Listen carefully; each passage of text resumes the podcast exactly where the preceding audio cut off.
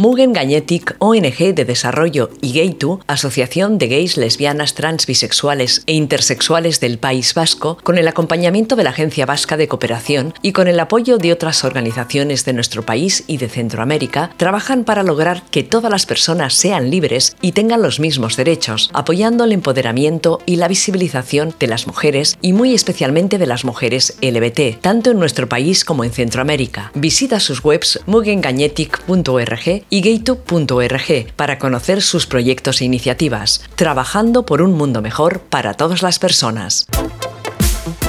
Buenos días, buenas tardes, buenas noches a todas nuestras oyentes. Aquí estamos de nuevo en vuestro programa favorito, el podcast Ilustrate Ilustrales. Ya sabéis, el podcast que os, os descubre cómics y autoras LGBT y proyectos feministas que no conocíais y que teníais necesidad de conocer. Ya sabéis que como siempre me rodeo de, estupendas mujeres para hacer este programa. intento no hacerla, hacerlo sola nunca porque así es más entretenido y además aportamos más. Y tenemos a una invitada que ya estuvo aquí con nosotras, eh, Elsa Ruiz. Hola Elsa. Hola, buenas, ¿qué tal? Pues bien, muy contenta de que hayas aceptado eh, comentar conmigo este cómic porque sí que es verdad que la otra vez hicimos un programa en el que hablábamos de tu, de tu trayectoria y de tu trabajo y en esta ocasión te has prestado a que hablemos del trabajo de otra persona que, además yo creo que, que, siempre has comentado que te había impactado bastante este cómic del que vamos a hablar.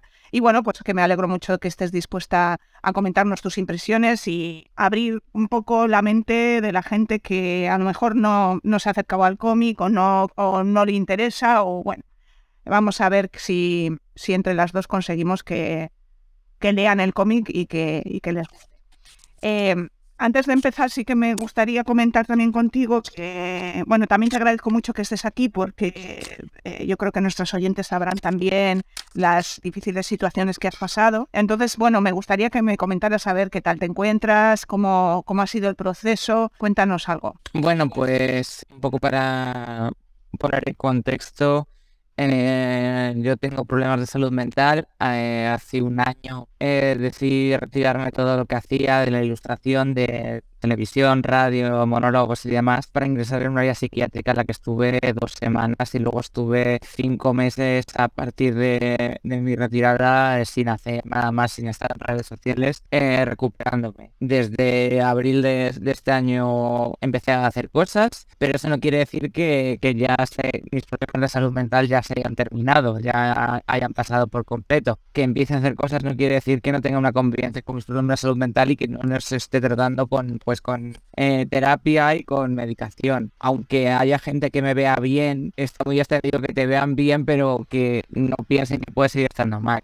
Yo siempre explico que la de la salud mental y, los temas y problemas de salud mental son como un esguirce mal curado. Tarda en arreglarse eso bastante. Sí, bueno, totalmente de acuerdo y además yo pensé que ibas a hacer la comparación con con el tema de la gente que tiene problemas con, con, el alcohol o con las drogas, ¿no? Al final siempre tienes ahí un punto que, ¿no? Que, puede ser que, que, si te despistas y no te cuidas, ¿no? Porque al final esto va de cuidarse, no va de, de cuidarse y de cuidarnos unas a otras, también creo yo, no sé. Sí, también, y sobre todo que eh, los recursos de salud mental cada vez haya más y sean más accesibles para todo el mundo porque eh, la salud mental, aunque no tenga, eh, aunque no se vea la herida, aunque no se vea un hueso roto, es una realidad y creo que quien, a quien le corresponde debe, debe, poner más recursos para que podamos cuidarnos mejor, porque mm. no nos enseñan a cuidarnos en este nivel en ningún sitio. No, está claro, está claro que la salud mental es una de las más olvidadas,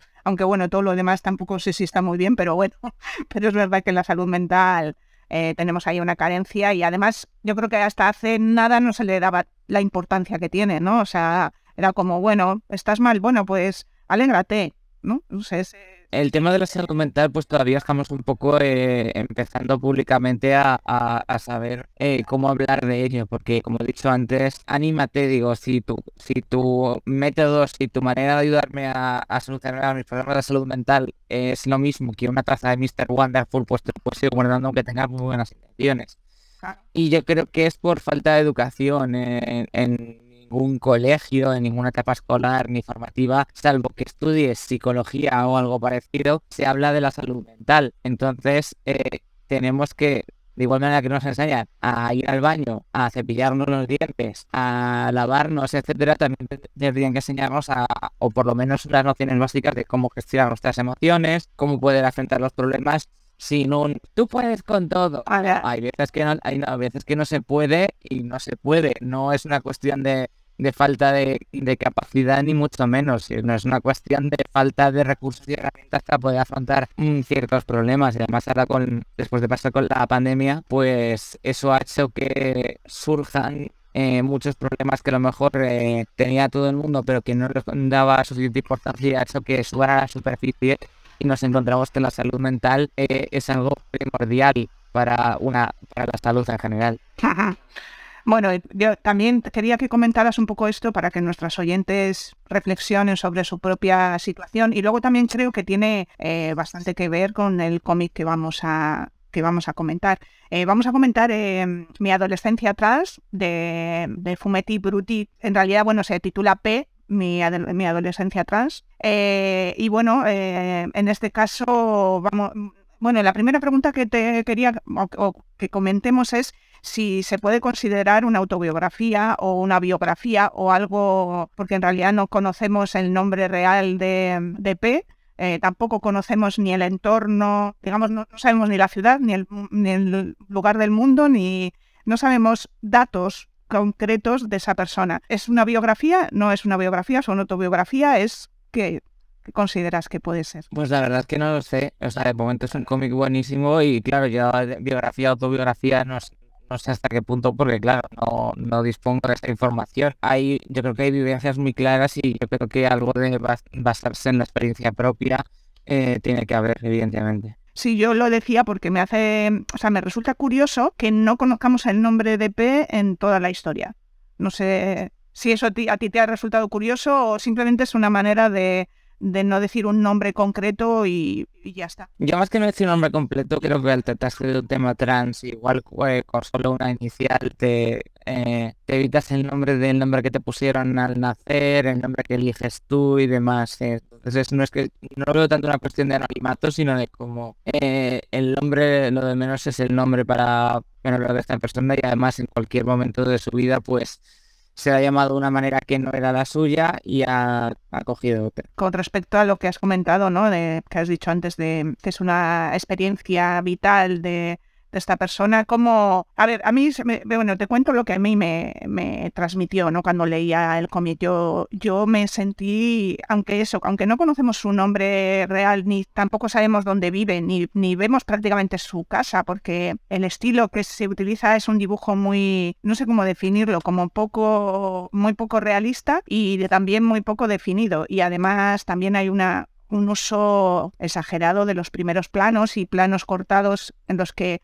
digamos, yo creo que intenta transmitirnos esa, esa sensación de, de agobio que tiene la protagonista, ¿no? Y a mí eso, eso me pareció maravilloso, cómo transmitía esa, esa situación, no sé, ¿qué, opinas? Pues yo creo que es algo muy personal, yo creo que a tener tanto primer plano y demás es como porque nos ponemos a la altura de, de, las experiencias y a la altura del punto de vista. Y yo creo que eso es lo bueno que tiene, o sea, no es un dibujo muy realista ni más, pero yo creo que es un tiene una línea gráfica que impacta mucho y que sobre todo hace muy fácil eh, seguir la historia, continuarla, o sea, te enganchas desde el primer momento y digamos que el dibujo te ayuda muchísimo.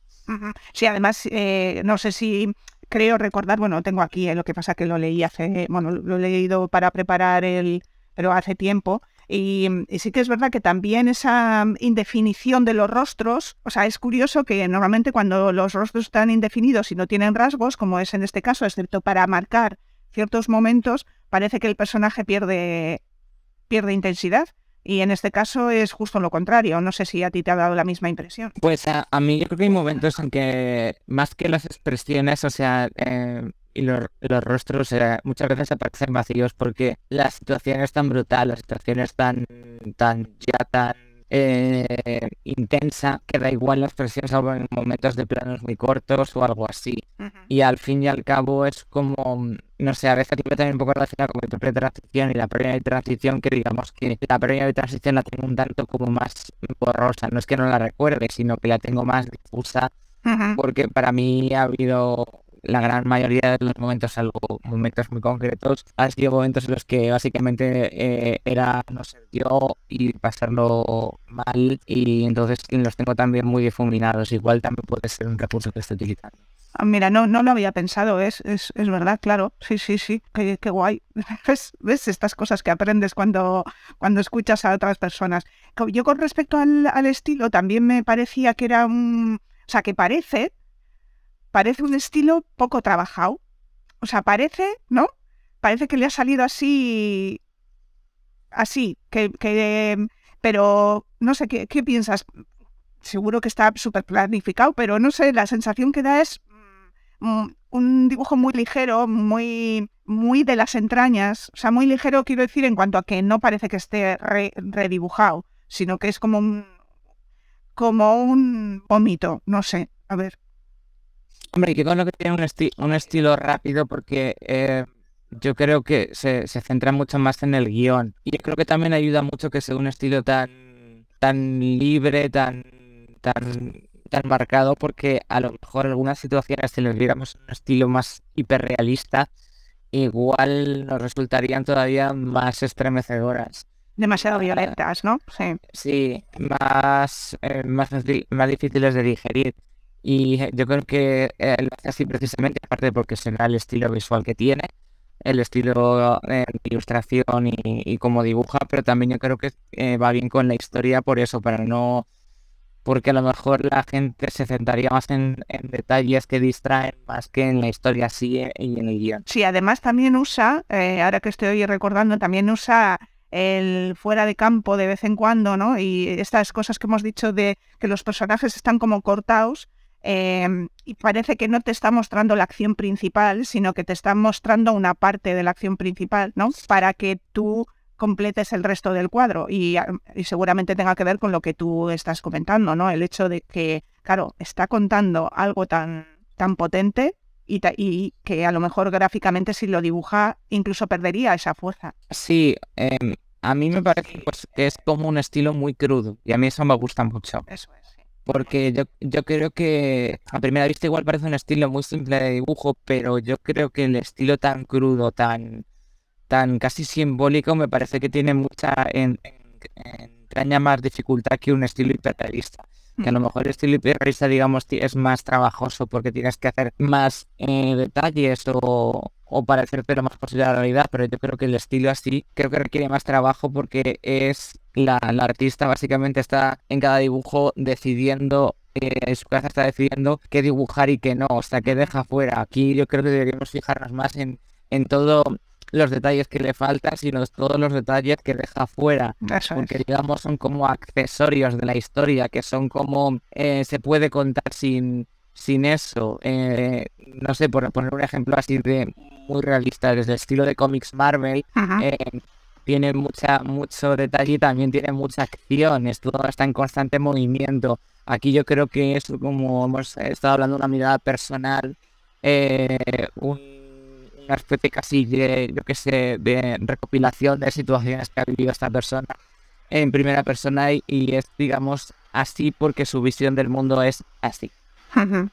Sí, yo, también pienso en este aspecto que tú dices que, que como te he dicho antes, que me parece que no lo, o sea, que no está redibujado, o sea, que está hecho así y lo ha dejado así, eh, también eso gana eh, corazón, ¿no? O sea, nos hace como, como, como creernos más que es su historia, aunque a lo mejor evidentemente puede ser que haya utilizado elementos de su propia historia o elementos de, de otra historia de otras personas que conozca, pero sí que da esa sensación de, ostras, esta mujer eh, lo está sacando así de un, de un batacazo y, y, la, y parece, al, justo uniendo con lo que tú estás diciendo, parece que no hay ninguna reflexión. ¿no? O sea, reflexión con respecto a lo que pongo en la viñeta o no pongo en la viñeta, pero es precisamente lo, lo, que has dicho tú, lo contrario. Es decir, yo creo que está muy reflexionado eh, y muy pensado el hecho de mm, corto por aquí, no muestro, bueno, no sé. A ver, yo este estilo lo, lo sería como eh, hacer una maleta pequeña para un viaje. Uh -huh. Llevar lo justo y necesario para poder hacer ese viaje. Y yo creo que responde un poco a eso, que lo que importa es el, viaje, la historia, no que te lleve seis pares de bragas por si acaso. Vale, igual vas con, con lo justo, pero eso también yo creo que va muy bien con la historia para darse cuenta de, digamos, de la precariedad, de las circunstancias terribles de muchos momentos que narra. De esto es lo que hay y punto, y luchar contra contra eso, contra prejuicios y demás, que también yo, yo creo que tampoco tenemos tantas herramientas para luchar contra los prejuicios, digamos cuando, me refiero cuando los vivimos en primera persona, no digo como sociedad. Entonces yo creo que es eso, es, eh, ha, hecho, ha hecho este viaje con una maleta que ha hecho con lo justo para eh, tener que llevar el peso justo porque el viaje ya va a tener el peso suficiente. Con esto que comentas del viaje, no, no hemos dicho de qué va el cómic, pero bueno, se sobreentiende pero bueno, lo, decimos. El cómic eh, narra la transición em, de una chica trans, digamos en, lo que has dicho tú, con muchos elementos, eh, muchos momentos muy crudos y muy terribles. Y también yo creo que muestra un personaje que, que, está muy perdido, mm, vamos, está muy y está intentando buscarse de todas las maneras posibles que encuentra a su alrededor y que a priori no parecen las mejores maneras. Pero ahí trata un montón de temas que me parece súper importante eh, comentar, ¿no? Porque yo creo que el tema de la salud mental está aquí, aunque no está directamente puesto como tal, pero, pero se sobreentiende que P, digamos, tiene, tiene un conflicto en ese aspecto. ¿Cómo lo ves tú? Yo no veo tanto que, que, que tome malas decisiones, porque yo creo que es más que lo que le ha tocado vivir por circunstancias como mujer trans y los obstáculos a los que, no que se enfrenta a ella, porque me parecería muy feo eh, que a los obstáculos, este tipo de obstáculos como la transfobia eh, y demás apareciesen de la nada, no, los obstáculos que le ponen, que nos ponen a todas las personas trans. A todas las personas trans nos ponen obstáculos eh, para hormonarnos, operarnos si queremos hacerlo. Si no queremos hacerlo también es un obstáculo porque entonces, claro, no eres una persona trans de verdad. Eh, los trámites burocráticos son obstáculo tras obstáculo. Eh, cambiar el nombre, reunir los requisitos para que, por ejemplo, en el caso de España, después de dos años de hormonación obligatoria y uniforme psiquiátrico, te puedan decir que sí, evidentemente eres una persona trans y puedan cambiarte el sexo en el DNI yo creo que, que, narra una circunstancia de una persona trans luchando contra las circunstancias que le han puesto alrededor y que se encuentre a ella misma en base a ellas, que yo creo que es lo más difícil. Además, claro, justo está eh, en un momento de su vida, la adolescencia, en la que todas hemos tenido que bregar ahí con nuestra, ¿no? Nuestro propio eh, ser que no sabemos muy bien por dónde anda, porque claro, es un momento en el que nos estamos definiendo. Entonces, todo lo que comentas de la... Yo decía las malas decisiones porque porque sí creo que, que está buscando, ¿no? El, personaje lo que a mí me transmite es que está todo el rato buscando buscándose a sí misma eh, a través de los demás. Y entonces eso a veces, eh, cuando ya somos mayores, sabemos que eso no es así, que no, que no, que la respuesta de quién eres tú no la tienen los demás, la tienes tú, ¿no? Pero sí que es verdad que en, el, en el cómics se transmite mucho ese punto de, de estoy buscando, estoy buscando algo que, o sea, una validación, ¿no?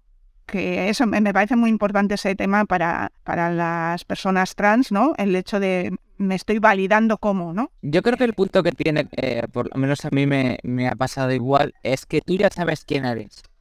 Tú ya sabes quién eres, eh, ya sabes el nombre que quieres tener o el que te representa, el que te representa al fin y al cabo. Y lo que pasa es que, ¿cómo haces para que el resto de la gente te vea como tú dices que eres?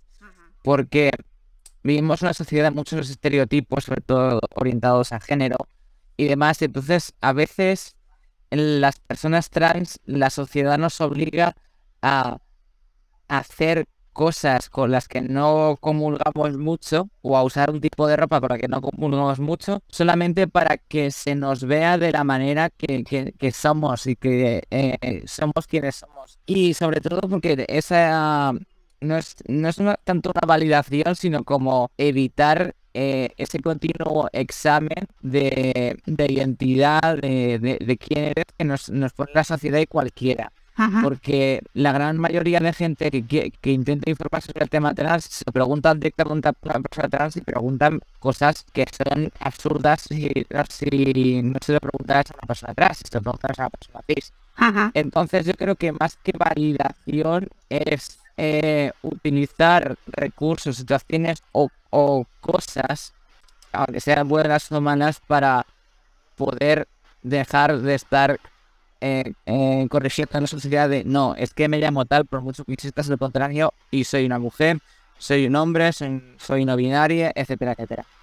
Lo que pasa que pienso en, eh, que en el caso de la protagonista del cómic, eh, al estar, bueno, yo, yo, lo digo porque cuando, cuando eres adolescente siempre estás preguntándote un poco quién eres, ¿no? O sea, no, no digo que no lo tenga claro ella en el cómic, evidentemente que lo tiene claro, pero sí que también buscamos, ¿no? Cuando somos adolescentes, ese punto de... Mm, porque yo creo que también este, este cómic transmite mucha soledad. O sea, una, ¿no? Parece ella contra todo el mundo, contra todo el mundo. Entonces, claro, eh, sí que creo que, que, necesita, o sea, te voy a llevar un poco la contraria porque sí que creo que necesita buscarse ella un poco más. O sea, creo que lo tiene claro, pero sí que al encontrarse en ese contexto de tanta soledad, ¿no? De no tener, eh, por lo menos en el cómic no, no, aparece ningún referente, no parece, ¿no? Que ya está ahí.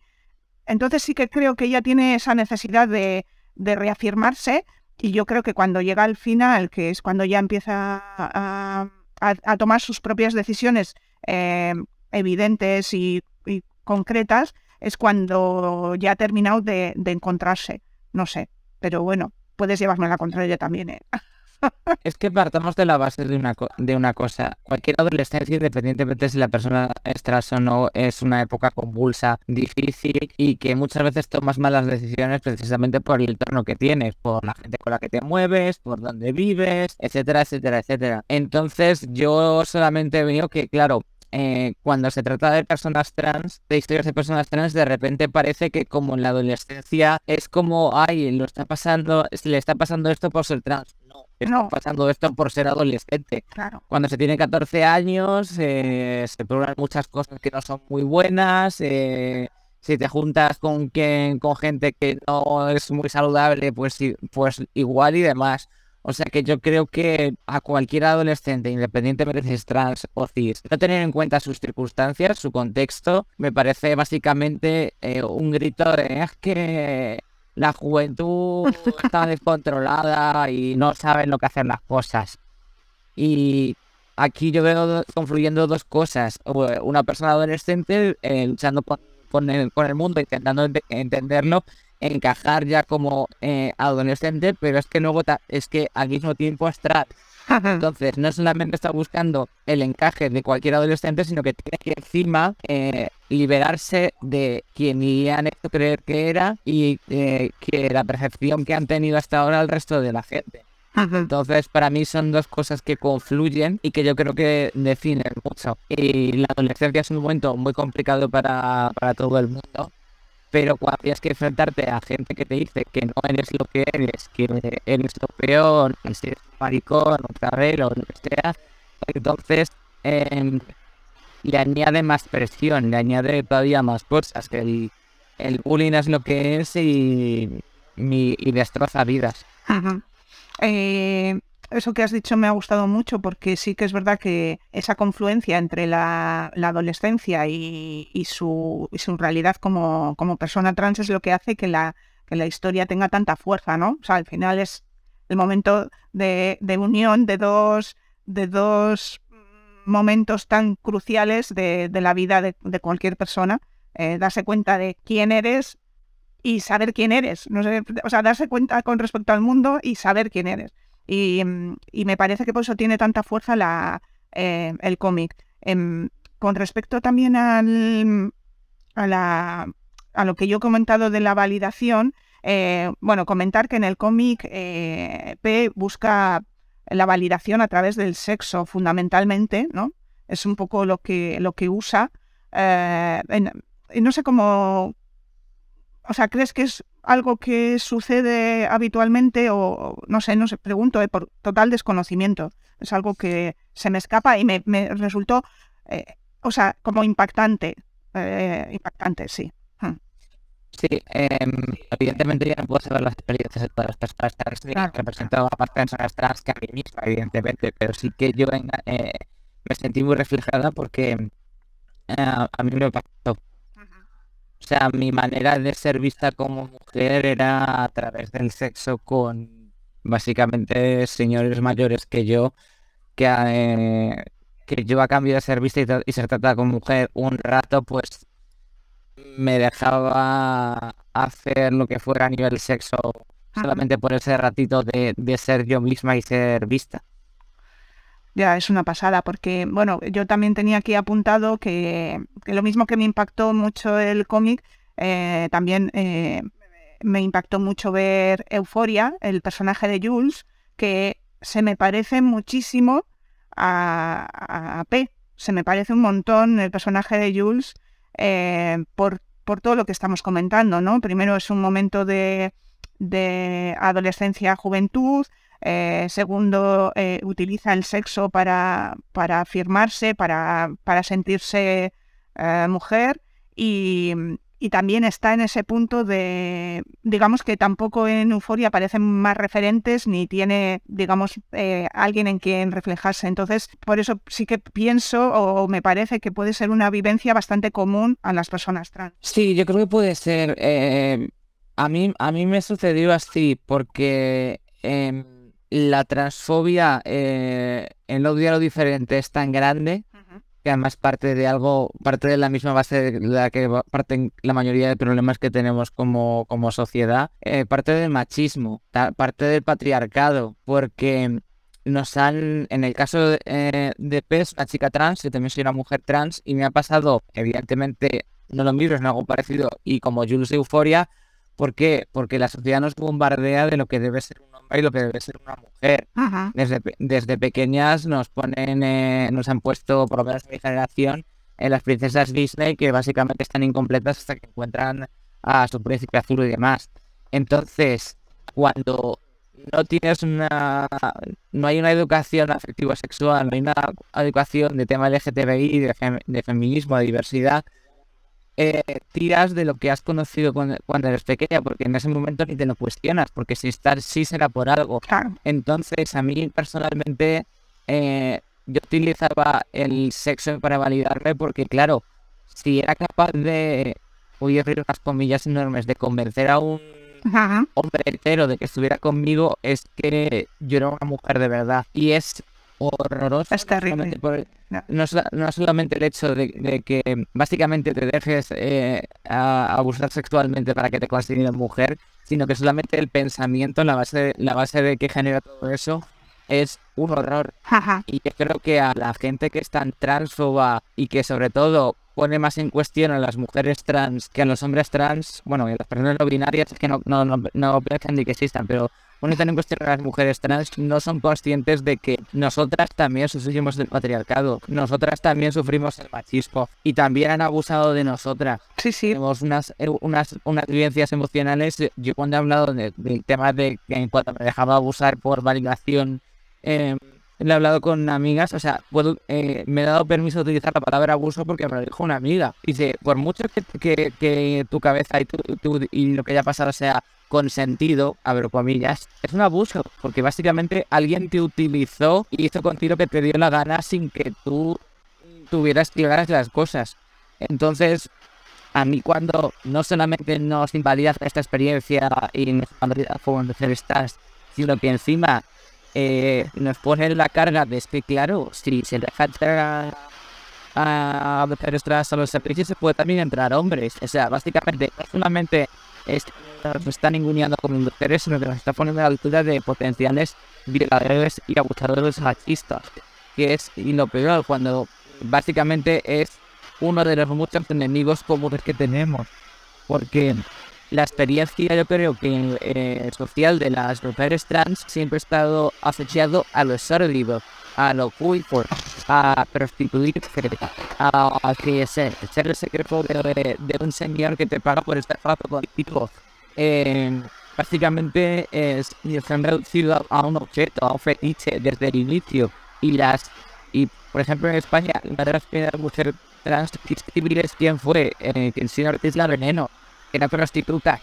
Y uh, mucha gente dice, bueno, pero es que, claro, no podemos considerar a Veneno diferente. Digo, hombre, es que si estás viviendo sus circunstancias, que no era una mujer que no tenía mucha educación, que era de pueblo, que tenía que prostituirse para poder vivir y para hacerse a sí misma, pues tampoco le vamos a pedir que, que sea Bastante estaba con que em, eh, se hizo visible, ¿no? Claro. Sí, bueno, le hicieron visible. Bueno, sí, la hicieron, eso es verdad. Esto que estás comentando me parece súper interesante, bueno, estoy totalmente de acuerdo y creo que al final eh, bebemos de las mismas fuentes porque las mujeres trans, creo, bueno, lo que es que lo has dicho tú, ¿no? Eh, hay una hipersexualización de, de, las mujeres trans y en este caso, en el cómic, lo que hace ella es utilizar ese, ese recurso que seguramente, es que además, fíjate, me, resulta curioso que aunque no nos lo está contando en el cómic, entendemos, como, como hemos vivido en, esta sociedad eh, todas, entendemos claramente de dónde salen esas referencias eh, que ella tiene que utilizar para validarse. Es decir, no hace falta ni que nos lo explique, ¿no? Se, hipersexualiza ella misma para sentir ese, ese punto de, de validación. Y no hace falta que nos explique por qué se hipersexualiza. Es que es, está muy bien, está, no sé. Sí, además lo que narra ella no es, son, digamos, eh, la liturgia que tiene el evento de quedar con un tío para dejar que te folle, así dicho en claro. Y yo creo que eso es una vivencia que, que no solo mujeres trans, sino muchas mujeres hemos vivido de, de, de esto, que de repente, por ejemplo, eh, tienes recuerdos muy nítidos del antes y el después, a lo mejor si te acuerdas de, la matrícula del coche que eh, tenía el nombre que te, eh, que te llevó a su casa, pero no recuerdas eh, bien lo que pasó durante. Y ah, yo cuando lo leí me impresionó mucho y también después lo eh, vi Euforia y conecté mucho con las con la experiencia. De hecho, eh, gracias a este cómic y a Euforia, gracias al momento de Jules contando que Jules se acuesta con un, un, señor casado, es una adolescente trans que se acuesta con un señor casado, y hay un momento en que le dice Jules a su amiga que ella no tiene el privilegio de poder elegir con quién se acuesta. Que eso también es una cosa que nos pasa las mujeres no normativas y con no normativas hablo de, de racializadas, migrantes, eh, con diversidad funcional, con un montón de cosas que no entramos en los cánones estéticos. Entonces tenemos que conformarnos con que, oh Dios mío, venga un señor maravilloso que, que, que tiene un corazón tan grande, que es capaz de, de, de, follarnos. Una cosa que, te, que, que, que a mí me decían mucho para justificarse era te voy a hacer sentir una mujer de verdad. Qué fuerte. Sí. Qué fuerte. bueno, yo estoy, bueno, impresion impresionada porque sí que es verdad que tanto el cómic como la serie de Euforia y hablar contigo me están impresionando. O sea que, bueno, em, eh, al margen de, lo que es el cómic, que ya hemos dicho que es maravilloso y estupendo, también quería nombrar eh, el prólogo de, de Alana Portero porque me parece en sí mismo ya una obra maestra. No sé qué te ha parecido a ti. Hombre, es que Alana, eh, todo lo que digamos, bueno, sobre Alana y lo que sea para hablar sobre más es poco. Es directa, es empática, es... Yo creo que, que o sea, básicamente casi escribe con su propia sangre o sea, y le sale de dentro. Y también es, yo creo que un, un buen ejemplo de lo otro buen ejemplo de mujeres trans que hemos sufrido cosas para llegar a, ser quien somos. Yo lo ah, perdona que te interrumpí. No, no, dile, dile. No, no, que simplemente a mí el prólogo me, me, me dejó también patidifusa, que tiene un montón de frases que son para enmarcarlas, pero sí que es verdad que creo que hubiera estado mejor de posfacio, es decir, no de prólogo. Eh, que hubiera dejado, desde mi punto de vista, ¿eh? esto también se lo puedo decir a las compañeras de Continta Me Tienes, como que abre demasiadas puertas que el cómic, eh, o sea, que no sé si me explico, nos, nos muestra demasiado para, que luego el cómic no nos sorprenda tanto, aunque sigue sorprendiendo. Pero bueno, es una ligera impresión que yo he tenido, no sé.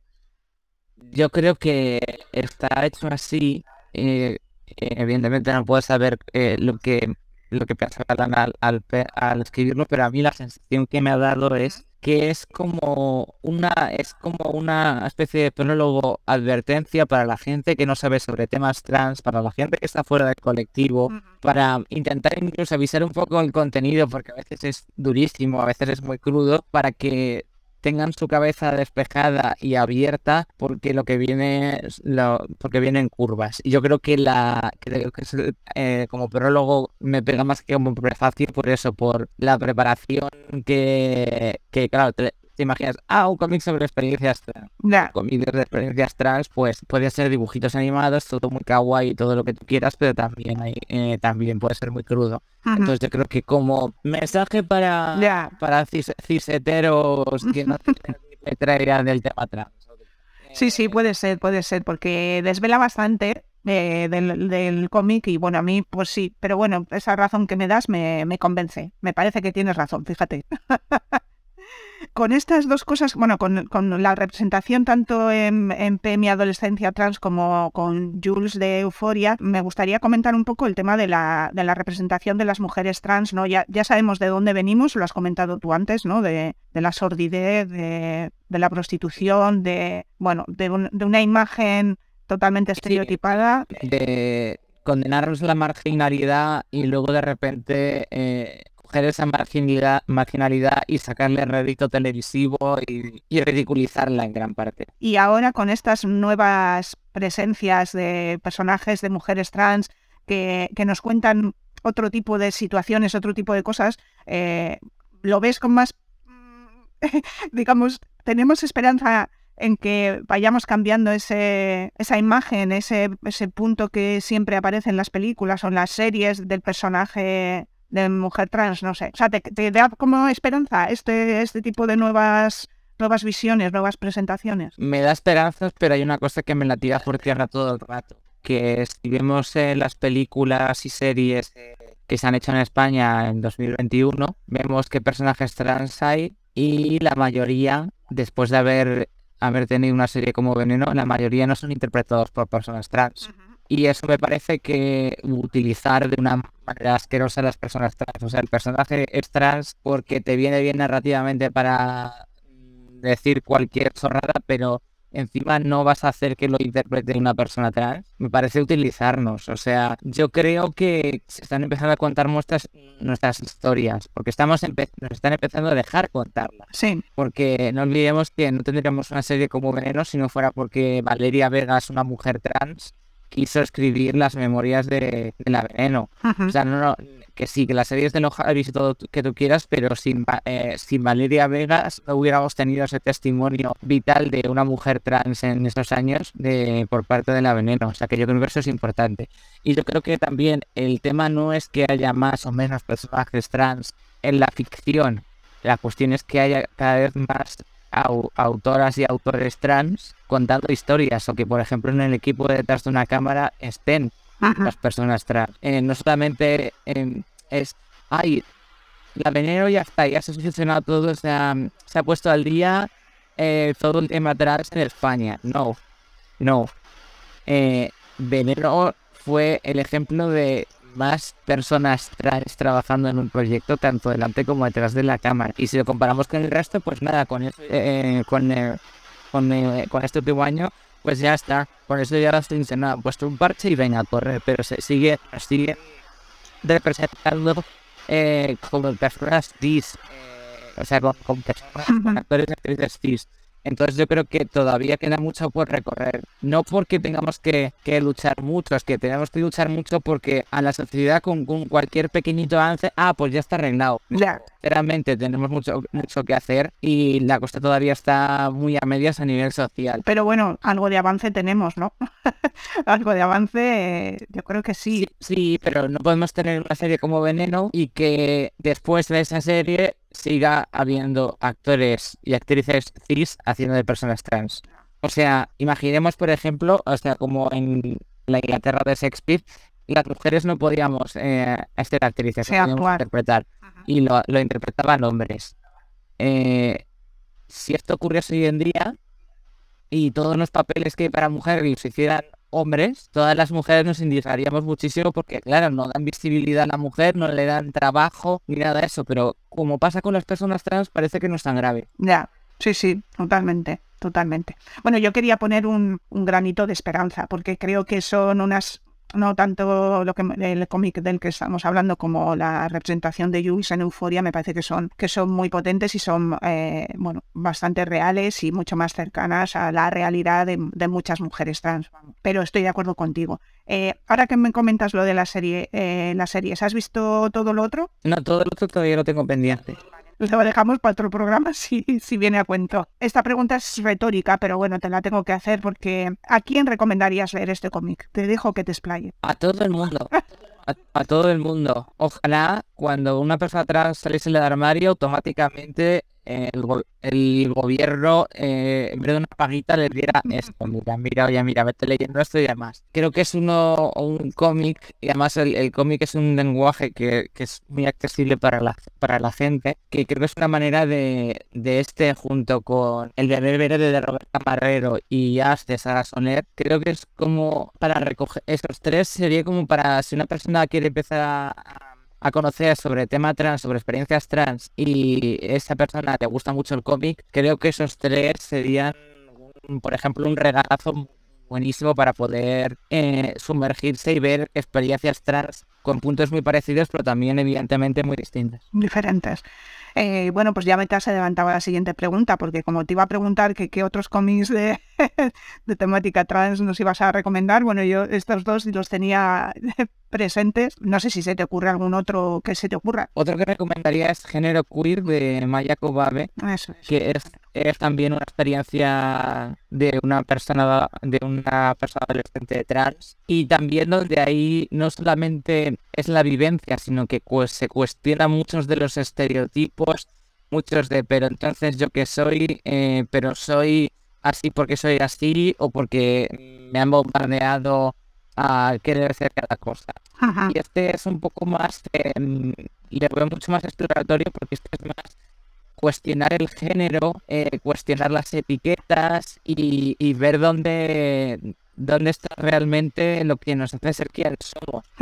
Y a mí me parece, es un, primero es un cómic que la, imagen me gusta muchísimo, el estilo de dibujo me parece maravilloso y la verdad es que, que engancha porque yo creo que cada, cada historia trans que se está contando, aunque hay que contar más historias trans aparte de nuestras transiciones, creo que cada persona trans que está haciendo pública su transición em, para la gente es un acto de, generosidad que está teniendo con otras personas trans para que eh, puedan ver cómo ha sido su, su camino y puedan eh, aprender y, y tener reflejo donde mirarse, porque claro, o ser, eh, ser trans es hasta hace poco crecer sin ningún referente en absoluto. Es tener más referentes de animalitos parlantes que, que ya no de, de los personajes LGTBIQ+. entonces que haya gente que esté mm, diciendo voy a contar mi historia y mi historia es así y punto, creo que es muy valioso y lo más importante.